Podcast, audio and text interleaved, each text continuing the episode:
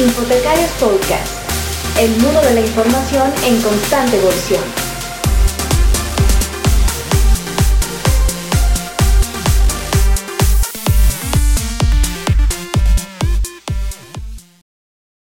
Muchas gracias, Saúl y Santiago. Hola, hola, hola, ¿qué tal? Gracias, bienvenido Luciano. Hola, muy buenas tardes, buenos días, buenas eh, noches, depende de la hora y el sitio donde nos escuchen. Bienvenidos a este nuevo número de Infotecarios Podcast. Eh, mi buen amigo Santiago Villegas. Hola, ¿qué tal Santiago? ¿Dónde te encuentras el día de hoy? ¿Cómo están? ¿Cómo están? Como hace ocho días, esta vez estoy en Cali, es decir, y aquí estaré al menos hasta la semana entrante que me voy para la fiesta del libro en Medellín, pero eso lo haremos luego. Genial. Y para mí es un gusto, un placer enorme tener a un brother, un amigo, compañero de chamba de Guarapeta y de algo más, el buen amigo Luciano Velasco. Hoy, hoy en día Luciano Velasco desde Telefónica en el Perú. Bienvenido Luciano, ¿qué tal? ¿Cómo estás? Cuéntanos. Hola Saúl, Santiago, muchas gracias por, por la invitación. Eh, qué privilegio estar acá con ustedes y siempre generoso con, con las introducciones es un gusto acompañarlos y, acá presto a conversar acerca del trabajo que está haciendo Telefónica Educación Digital en el país y el equipo que tengo el privilegio de liderar. Así que, por favor, encantado de, ser parte de esta conversación. Justo antes de entrar al aire y comentando un poco a, tras bambalinas, eh, te preguntábamos un poco sobre, sobre Telefónica Educación. Cuéntanos, amigo, eh, ¿qué haces? ¿Qué es Telefónica Educación? Cuéntanos un poco más para, para, para todos los amigos que nos escuchan. Casi todo el mundo, en, bueno, en España sobre todo y en Latinoamérica, conocen Telefónica como la gran empresa de telecomunicaciones. Es verdad, nuestro core eh, son las telecomunicaciones. Somos una empresa que está a punto de cumplir 100 años y cuyo giro principal fue la conectividad. El día de hoy eso ha cambiado. Somos una empresa de tecnología y de innovación. Tanto es así que tenemos varias empresas de grupo desarrolladas estas nuevas tecnologías. Así es como nació Telefónica Educación Digital, como parte del compromiso que tiene Telefónica en el mundo por apostar por la educación. La educación no debería estar limitada únicamente al que pueda pagarla. Nuestro objetivo es democratizarla, que independientemente de dónde vivas o cuánta plata tengas en el banco, tú puedas acceder a educación de calidad, moderna e inclusiva. Y que incluso eso se ve mucho en Latinoamérica, ¿no? Sí. Eso, la educación de paga es un tema muy, muy constante dentro de Latinoamérica particularmente, me parece. ¿no? no solamente constante, sino es lamentable. En Latinoamérica la educación está eh, enfocada en base a la infraestructura física de las instituciones. Creen que porque si tiene 100 edificios, tiene mejor educación que el país del costado. La educación no necesariamente tiene que ser física, es un tema de, de darle más oportunidades. Mucho, la innovación en la educación, mucho más que herramientas o dispositivos tecnológicos, es un tema mental, es un tema de, hacer alumnos creativos. La transformación digital en la educación pasa más por las personas, por la cultura, por los procesos, mucho más que simplemente entregar computadoras o teléfonos o tablets. Hace unos días hablábamos con un amigo, Paco del Río, eh, y él nos comentaba un poco sobre la educación del siglo XXI. ¿Tú cómo ves la educación en el siglo XXI? ¿Qué viene? ¿Qué tendencias ves? El modelo de educación tradicional en el que el alumno, en el que tratan a todos los alumnos como si fuéramos iguales, eh, es obsoleto. No somos una fábrica, no todos nos enseñan y no todos aprendemos de la misma manera. El profesor, para empezar, ya dejó de monopolizar el conocimiento. Hace unos años, el profesor era el dueño de la información porque él era el que sabía todo de todo. Si tú querías saber más que el profesor, tenías que leer más libros que él. El día de hoy, que estamos en un mar infinito de información, el rol del docente ha cambiado. No es menos importante que antes. Es ahora más importante porque ahora tiene que ser un guía para el alumno. Tiene que enseñarle a, caminar por este mar de información para que el alumno mismo sepa qué información es valiosa y qué cosa no es valiosa. Y el modelo tradicional es una educación, perdón, el modelo nuevo, el del siglo XXI, tiene que estar desarrollado con el alumno como punto neurálgico en el aula. El, alumno es lo más importante en la información tiene que estar enfocada en ellos. Ellos tienen que ser los que aprendan a aprender. Su mente tiene que ser como una pizarra que se borra y que se vuelve a reescribir, porque la tecnología está cambiando absolutamente todo. El docente antiguo enseñaba desde su propio punto de vista. El día de hoy hay que enseñar desde el cerebro del que te escucha, no el cerebro porque todos somos distintos, todos tenemos habilidades y competencias particulares. En lugar de castigar nuestras diferencias, nuestras deficiencias, hay que fortalecer nuestras, nuestras ventajas, nuestros puntos fuertes. Y básicamente por ahí va lo que nosotros estamos haciendo. Darle un cambio al mundo de la educación, darle más oportunidades a, a los chicos y darles, enseñarles acerca de las nuevas tecnologías. Luciano, tú tocaste un tema muy interesante que también trabajamos en bibliotecas cuando hablamos de transformación de bibliotecas. Te escuchamos muy bien. Sí. Eh, y eh, quisiera, quisiera enfocarme un poquito en ese tema, en cómo ustedes están trabajando, porque mira que estás mencionando que el centro de la educación tiene que ser el estudiante, como decimos en las bibliotecas, que el centro de nuestras bibliotecas debe ser el lector o el usuario. Entonces, Correcto. Eh, ¿están ustedes llevando a cabo dinámicas en las que el estudiante participa de ese diseño de los, de los nuevos colegios, de los nuevos formatos, de los nuevos currículos? ¿Cómo integran ustedes al estudiante en esos procesos de, de, diseño de lo que sería la nueva educación? Para empezar, mira, yo que también soy docente universitario, existe una limitante física al momento de dar una clase. No solamente al momento de corregir las evaluaciones. Tú cuando estás parado en un aula y tienes a 40 alumnos adelante, perdonen que justo está pasando un camión de bomberos con la sirena, por si se escucha. Es lo que tiene grabar en vivo, no te preocupes.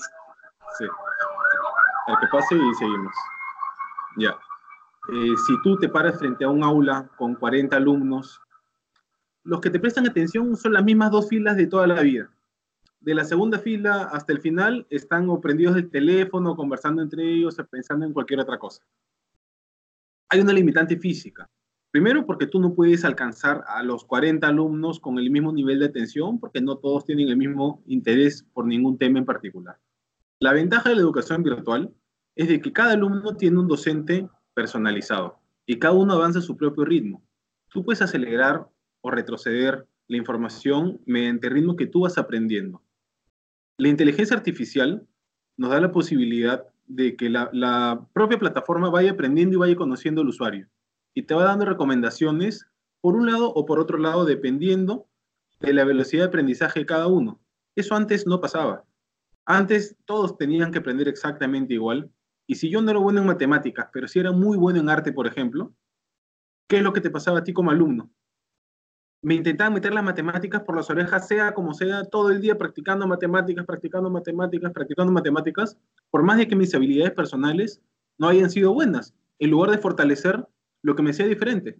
Yo podría ser un fantástico artista, pero ellos querían de que yo sea matemático, o que yo sea ingeniero, o cualquier otra, otra materia, en lugar de enfocarte en las fortalezas de cada uno de los alumnos. Las plataformas virtuales te dan esa oportunidad de que realmente potenciamos las habilidades de cada uno en lugar de castigar las diferencias. En estas plataformas virtuales, eh, cómo integran elementos como Internet de las Cosas, Big Data, eh, y bueno, la misma inteligencia artificial. ¿Hasta dónde, hasta dónde es el impacto que, han visto, que qué resultados han, han obtenido en este uso de diferentes tecnologías? El día de hoy, el principal problema eh, no son las plataformas virtuales, sino es la conectividad. Solamente en el Perú, el 60% de, de, los colegios no tienen conectividad adecuada, de los colegios públicos, no tienen conectividad adecuada.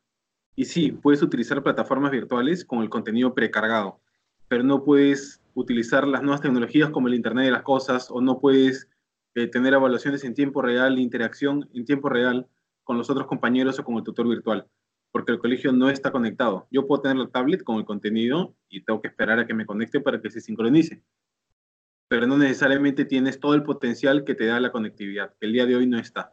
Estamos trabajando muy fuerte por eso. Telefónica ha lanzado una iniciativa a nivel mundial que se llama eh, Internet para Todos. No sé si han escuchado. Es una iniciativa que tiene Telefónica, que lo lanzó el año pasado, en, eh, perdón, en este año, a inicios de año en el Mobile World Congress en Barcelona, uh -huh. en febrero de este año. Lo lanzó una alianza con, con Facebook, con el Banco Interamericano de Desarrollo, y la cooperación andina de fomento. Es una iniciativa que están invirtiendo muchísimo dinero para cerrar las brechas de conectividad. Nuestro objetivo de acá al 2021 es conectar a las 6 millones de personas en el Perú que no tienen acceso a Internet el día de hoy. Son más de 30 mil centros poblados. Va a ser el primer país de la región que no tenga brechas de conectividad. Todo el Perú va a poder estar conectado. Y eso te abre la puerta a poder acceder no solamente a las telecomunicaciones, sino te abre las puertas del mundo y te abre las puertas a contenido que sea de calidad. Sí, esto finalmente nos lleva a tener un ecosistema realmente, ¿no? El poder tener la infraestructura para conexión, el tener una plataforma de conexión, el tener una serie de contenidos que puedan coadyuvar en el proceso formativo y educativo. Y bueno, e, en este sentido, eh, los contenidos, ¿qué contenidos ofrecen? Eh, ¿qué, forma, ¿Qué tipo de formación va orientado a qué públicos? Cuéntanos, amigo. Mira, nosotros trabajamos, nosotros somos una empresa que tiene dos, dos brazos. El brazo comercial, que es con el que nos volvemos autosostenibles, y el brazo social. Dentro del brazo social, nosotros nos encargamos de capacitar a docentes de escuelas públicas en el Perú. Capacitamos al año a más de 60.000 profesores y un millón y medio de niños. Eso sin que le cueste un centavo a nadie. ¿ya? Después del Ministerio de Educación, somos la institución público-privada que capacita a la mayor cantidad de personas en el Perú. Eso es lo que hacemos con el brazo social. Dentro del lado comercial, nos encargamos de la capacitación de las compañías. Todas las empresas tienen que capacitar a sus colaboradores, ya sea desde seguridad en el trabajo hasta cualquier curso de habilidades blandas o negociación o gestión de tiempo, etc. O cursos muy específicos. También nos encargamos de desarrollarlos. Hacemos, eh, virtualizamos contenidos de las universidades Acá por ley, la universidad puede virtualizar hasta el 50% de los cursos de pregrado. Nosotros ayudamos a las universidades a subirse al carro de la transformación digital y nos encargamos de la virtualización. Tenemos una factoría de contenidos que generamos alrededor de 60.000 horas al año de contenidos educativos. Eso es mucho, es mucho más que una universidad, pero porque tenemos una capacidad de planta ya instalada. ¿no? Con esos negocios que hacemos con corporaciones es que financiamos nuestros proyectos sociales. Yo soy una empresa sin fines de lucro porque el 100% de mis ingresos los utilizo para, para financiar los proyectos que estamos desarrollando. Parece que fue un... Varias, preguntas, Luciano, eh, Perdón, no me escuché nada. No te preocupes, te decía que me han surgido varias preguntas eh, alineando otra vez el asunto con las bibliotecas. Tú has hablado de, digamos, la importancia de la plataforma virtual para, para fundación en el, en el, caso de educación. Cuando te preguntaba por la transformación educativa, pues básicamente eh, hice, hiciste el, el, el, enfoque sobre toda la plataforma virtual, eh, pero en la biblioteca ha existido hace mucho tiempo precisamente una discusión respecto a si se va a virtualizar completamente la biblioteca o no. Yo te puedo decir que desde mi perspectiva personal, las mejores bibliotecas hoy en día son las que mezclan el mundo de lo virtual y el mundo presencial.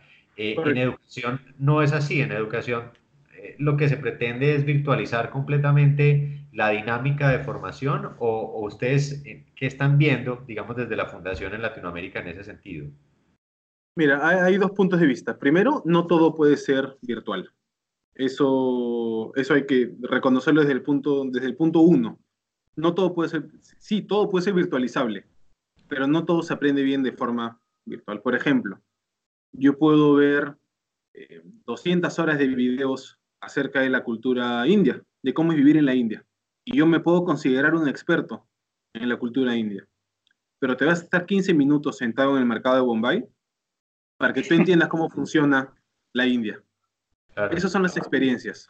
La gente no va a la universidad o a los colegios solamente para descargar conocimiento, todo es por la experiencia de ser parte de algo.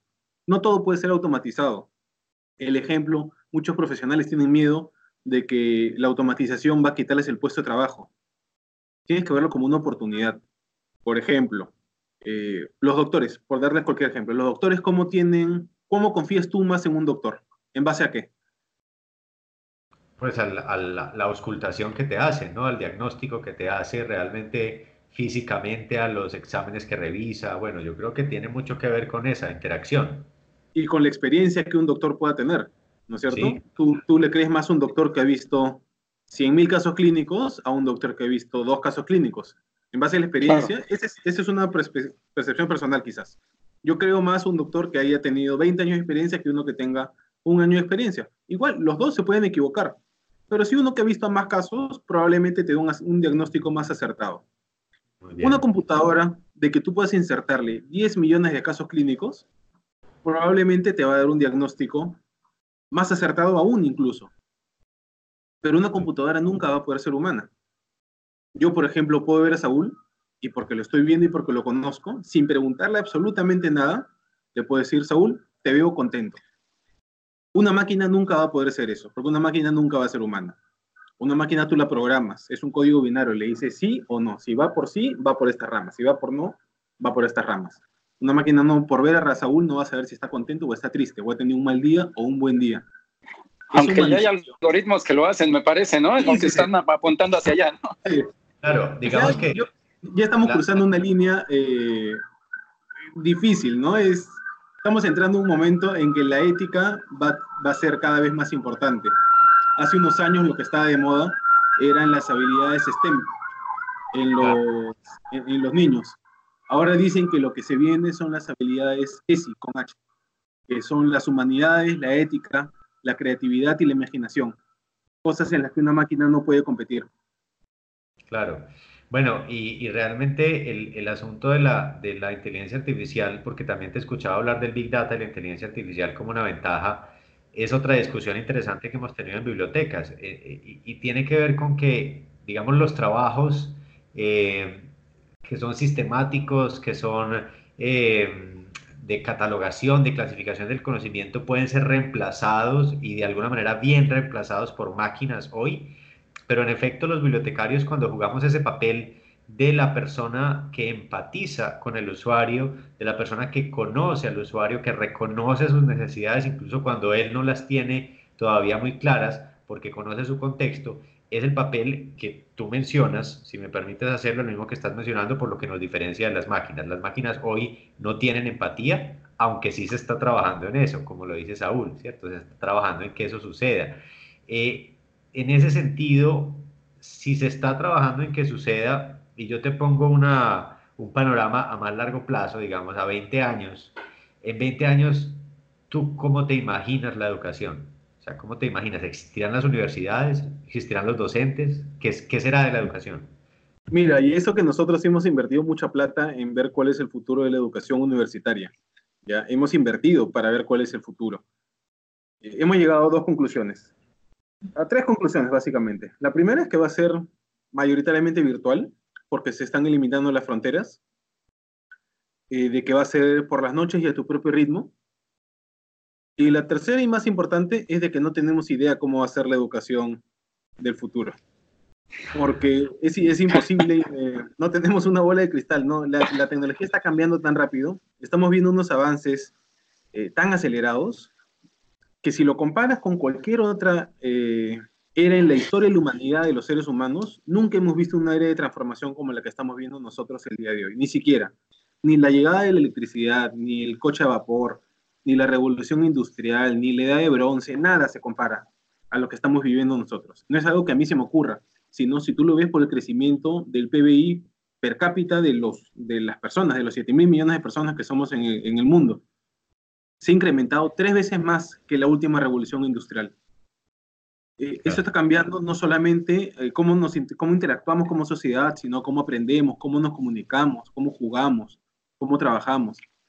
Por ponerles un ejemplo, eh, el año 2000, para mí el año 2000 fue antes de ayer, ha sido ahorita. Yo me acuerdo de la fiesta por el cambio de milenio, ya que fuimos de un año nuevo. El año 2000, si tú veías a las cinco empresas más grandes del mundo, de las cinco empresas, cuatro eran industriales. El día de hoy, las cinco son empresas de tecnología. Las cinco. El año 60, si tú veías el índice Standard Poor's de las 500 empresas más grandes, la edad media de las empresas era de 65 años. El día de hoy, la edad media de las empresas más grandes es 15 años. Si eso no es un indicador de que el mundo ha cambiado y que los negocios están cambiando, mira, no sé si ustedes pueden encontrar un mejor ejemplo, pero... No, pues a mí me puedo contar que en 2003, se supone que entre 2003 y 2005 entramos a la era digital porque fue el momento en el que la información en digital superó la información que teníamos en analógico.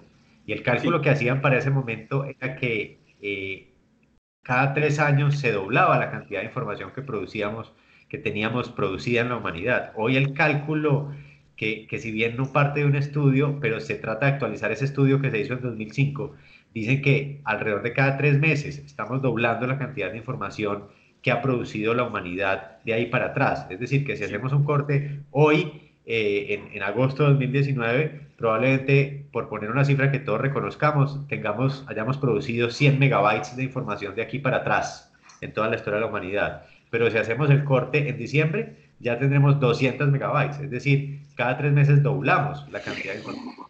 Eso también nos pone a los bibliotecarios en un papel fundamental y quisiera cerrar con esa pregunta para que pasemos a los otros temas del podcast y es que la relación de la biblioteca con la educación, tú la sientes más fuerte hoy, menos fuerte, más difusa, ¿qué irá a pasar con las bibliotecas y este sistema educativo que, que está en transformación?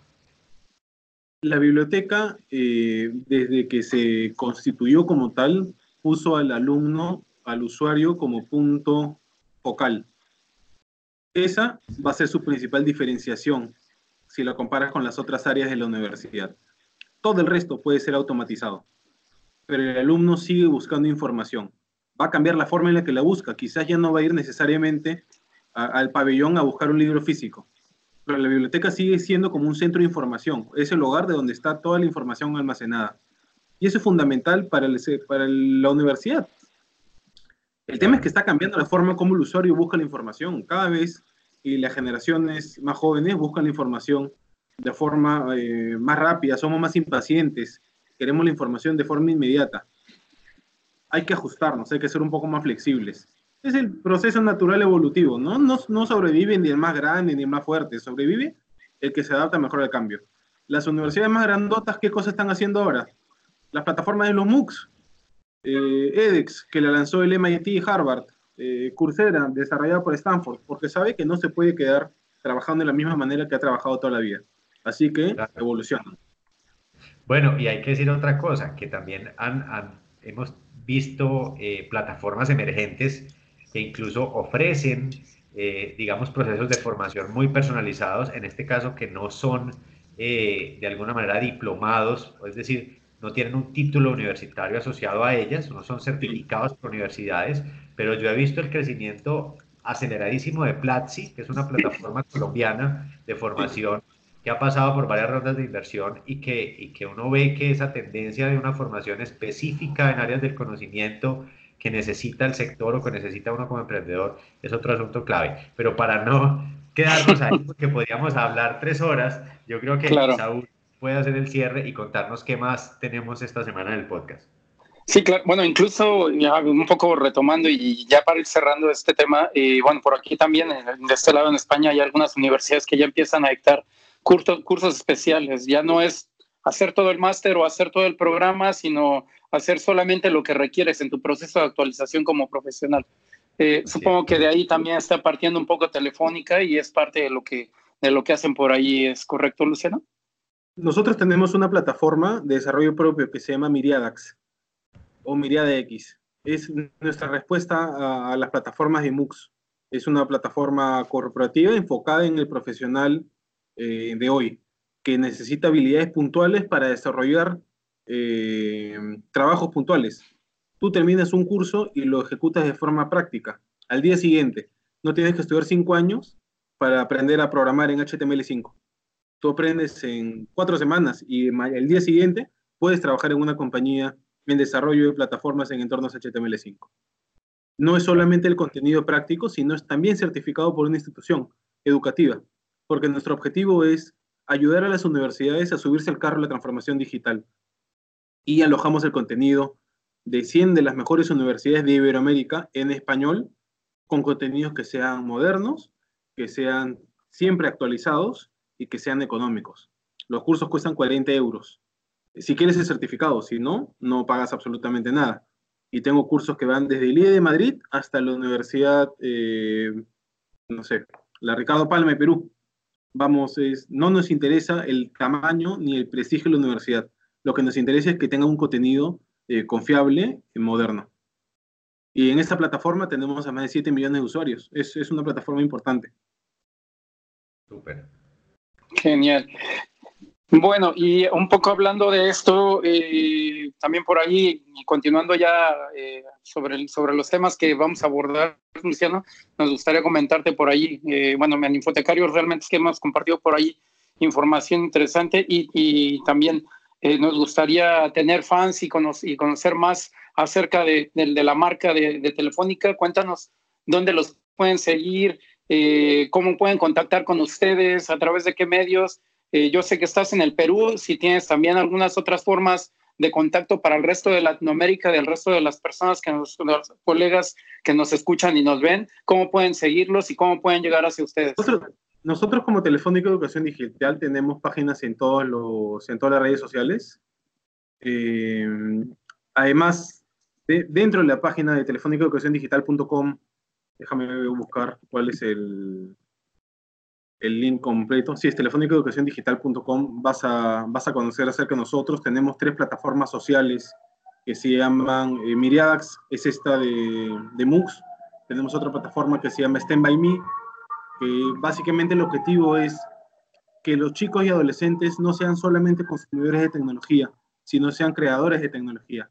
Y les enseñamos desde desarrollo de aplicativos, desarrollo de páginas web, programación, robótica y tal. En esa plataforma Stand By Me tenemos más de 400.000 usuarios inscritos, 500.000, perdóname, y en ScholarTIC, que es la tercera plataforma para docentes, tenemos más de 700.000 docentes inscritos. Es una comunidad muy grande en Iberoamérica de docentes que les enseñamos a utilizar nuevas tecnologías en el aula. Eh, después, nuestro objetivo es el mismo, es, no solamente es un compromiso corporativo, sino es un compromiso eh, que yo asumo de forma personal, es democratizar la educación. Eh, ofrecer una educación que sea de calidad para todos. No, no es justo, no es justo yo que me he tenido la oportunidad de viajar y de conocer las realidades del país, de que nosotros en la capital, por ejemplo, vivamos en una burbuja, de que pensando de que pensamos que nuestros problemas son los problemas de categoría mundial cuando, cuando hay problemas que sí son realmente serios. Los problemas que nosotros estamos viendo en la educación se pueden solucionar, eh, necesitamos a veces el apoyo del Estado por un tema de infraestructura, pero estamos poniendo nuestro granito de arena, comprometidos con el objetivo claro de mejorar el país a través de la educación. Hay mil cosas por mejorar, sí. La corrupción es un problema perverso, totalmente de acuerdo. La pobreza es un problema también muy serio en el país, la desnutrición, la anemia y lo que quieras. Nuestro compromiso el día de hoy está en la educación, dar educación de calidad, moderna e inclusiva. El día de hoy trabajamos en 20 de las 24 regiones del Perú. No existe empresa que capacite tanta gente como nosotros. No lo hacemos por negocio porque es totalmente gratuito. Eh, lo hacemos con, los ingresos que tenemos de los otros proyectos, porque hay que ser autosostenibles porque si no simplemente no, no, funciona. Pero, por eso somos una empresa muy linda, es mucho más grande que solamente las telecomunicaciones. Telefónica tiene una empresa eh, de Big Data que se llama Luca, tiene una empresa de ciberseguridad, tiene empresa de Internet de las Cosas que se llama Telefónica on the Spot. O sea, el, grupo Telefónica es muy grande y, ahora es una empresa de tecnología, ya no solamente una empresa de telecomunicaciones. Genial, interesante. Bueno, igual compartir con ustedes por ahí, dentro de Infotecarios, también hacer la recomendación del post de la semana. Eh, por ahí hay el último post que es 10, 10 eh, tips para ganar defensores de marca, brand advocacy en unidades de información. Es un post de nuestra colega y amiga Deldi Villanueva, chilena por ahí, que nos habla un poco de los fans de la marca, eh, personas que quieran sentir esa pasión por, por la marca y creo que lo que hacen en Telefónica es un poco eso también, ¿no? El, tratar de tener, eh, de, tener fans y de hacer gente, que, de hacer que la gente se acerque, no por, un, eh, por una mera necesidad comercial o por un aspecto comercial, sino realmente por una colaboración y un impacto social. Entonces, esto también por ahí, recomendar el, post de, de, Infotecarios de la semana y bueno, también contarles por ahí que tenemos dos eventos la próxima semana hablando del tema de bibliotecas. Uno que es el Congreso Estatal de Bibliotecas que se llevará a cabo en la ciudad de Morelia, eh, que va del 21 al 23 de agosto. O sea, la próxima semana ya lo tenemos, eh, de, aquí a, de aquí a nada, básicamente. Y por ahí tendríamos eh, que, que, estar hablando un poco de ello al respecto eh, en los próximos días. También por allí está un encuentro de bibliotecas que se llevará a cabo eh, en la ciudad de, Colombia, en Bogotá, del 21 al 23 de agosto, que también ya hablaremos de ello más adelante eh, en un próximo podcast. Ya tenemos por ahí una, una entrevista disponible con, con algunos de los, de los organizadores, ¿es correcto, Santiago? Sí, de hecho el encuentro se va a hacer en Medellín, Saúl, va a ser del 21 al 23, a la próxima semana. Eh, y, eh, es un tema muy interesante porque el eslogan, digamos, del encuentro es ¿cuál es el tiempo de las bibliotecas?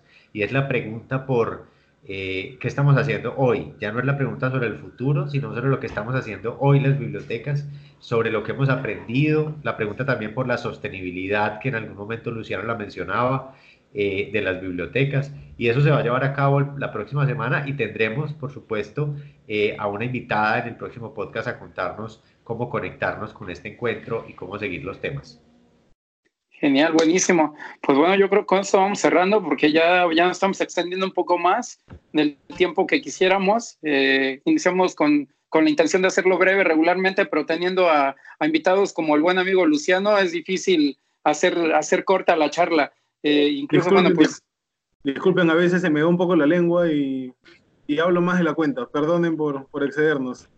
Al contrario, gracias Luciano, ya, ya es un gusto para nosotros que nos hayas apoyado con esta, con esta entrevista, con esta charla. Y bueno, esperamos que, que más adelante nos, nos sigas contando un poco cómo, cómo se va desarrollando todo el tema de Telefónica Educación y, y, los nuevos hitos que vayan marcando en ese proceso de trabajo dentro, dentro de Telefónica. Encantado. Muchísimas gracias a ustedes por la invitación. Eh, ha sido un gusto escucharlos. Santiago, conocerte, ha sido un placer. Saludo a todos los seguidores, infotecarios y felicitaciones por el trabajo que están haciendo. Me llena de orgullo. Saúl, ya sabes el cariño que te tengo, así que sigan adelante, que están haciendo un trabajazo. pues muchísimas gracias, amigo. Y entonces es, eh, esto es un, compromiso ¿eh? para que más adelante nos, nos sigas contando un poco más sobre lo que están haciendo en Telefónica Educación, que la verdad es que es sumamente interesante. Y bueno, si hay algo para los bibliotecarios mucho más específico, que también será muy interesante conocerlo de primera mano y de primera fuente. Claro que sí, encantado. Es un compromiso realmente. Genial. Bueno, eh, Santiago. Nos vemos en ocho días. Yo creo que ya con esto quedamos en, en un perfecto cierre y sigamos hablando de bibliotecas. Ya saben, infotecarios.com yo soy arroba Medellín en redes, arroba Medejean, como ven abajo en la barra que siempre juiciosamente nuestro amigo Saúl pone. Y eh, nos vemos por ahí. Eh, bien, pues nos vemos por ahí. Eh, Luciano, redes sociales, ¿dónde te pueden seguir? uy, mira, en Twitter estoy como, dame un segundo, arroba Luciano Velasco con Bechique con Z R y esa es mi cuenta personal de Twitter. Genial, pues buenísimo. Muchísimas gracias, Luciano. Un gusto haber tenido a ambos, tenerlos a ambos y bueno, pues muchísimas gracias. Hasta la siguiente, amigos. Chao, muchachos. Nos vemos.